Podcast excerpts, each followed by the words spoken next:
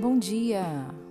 Estamos aqui para mais um estudo sobre o campo de batalha da mente. Vencendo a batalha em sua mente é um livro da autora Joyce Meyer e nós estamos estudando. Começamos na semana passada e vamos dar continuidade hoje.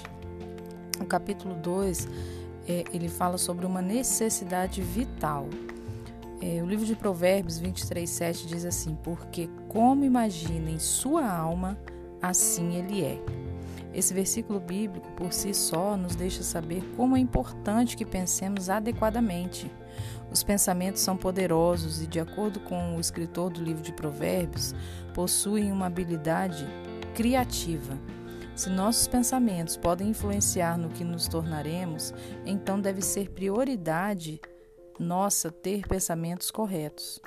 Quero que você sinta a absoluta necessidade de manter seus pensamentos em linha com a palavra de Deus. Você não pode ter uma vida positiva e uma mente negativa. Na versão King James, o oitavo capítulo de Romanos nos ensina que se colocarmos nossa mente nas coisas da carne, caminharemos na carne. Mas se colocarmos nossa mente nas coisas do Espírito, caminharemos no Espírito. Deixe-me colocar de outra forma. Se temos pensamentos carnais, errados, negativos, não podemos caminhar no espírito. Parece que uma mente renovada, santa, é uma necessidade vital para uma vida bem-sucedida.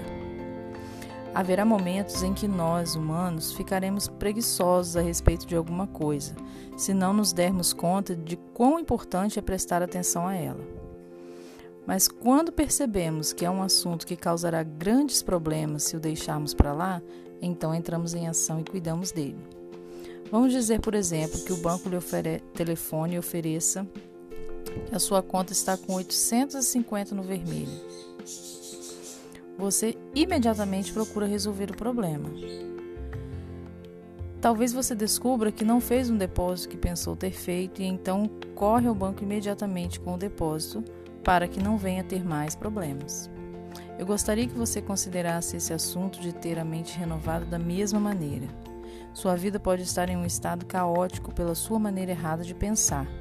Se assim for, é importante que você entenda o fato de que sua vida não se endireitará até que a sua mente o faça.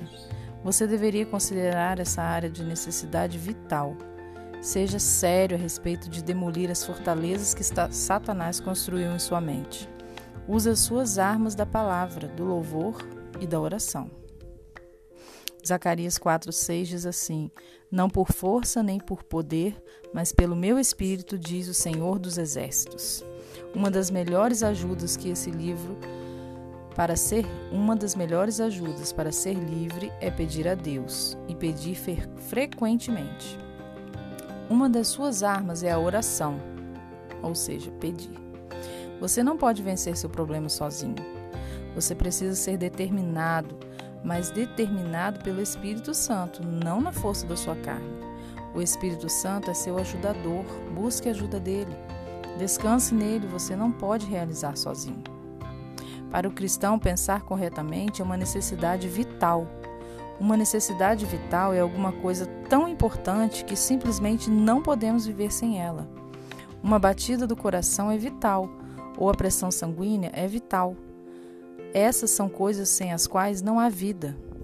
O Senhor imprimiu essa verdade em mim há anos atrás, com respeito à comunhão pessoal com Ele em oração e com a palavra eu estava tendo muita dificuldade de me disciplinar para fazer coisas até que ele me mostrou que elas eram uma necessidade vital. Quando aprendi que a comunhão com ele é vital, dei prioridade a isso em minha vida. Quando percebi que a forma correta de pensar é vital para minha vida vitoriosa, tornei-me mais séria sobre refletir o que eu estava pensando e escolher meus pensamentos cuidadosamente.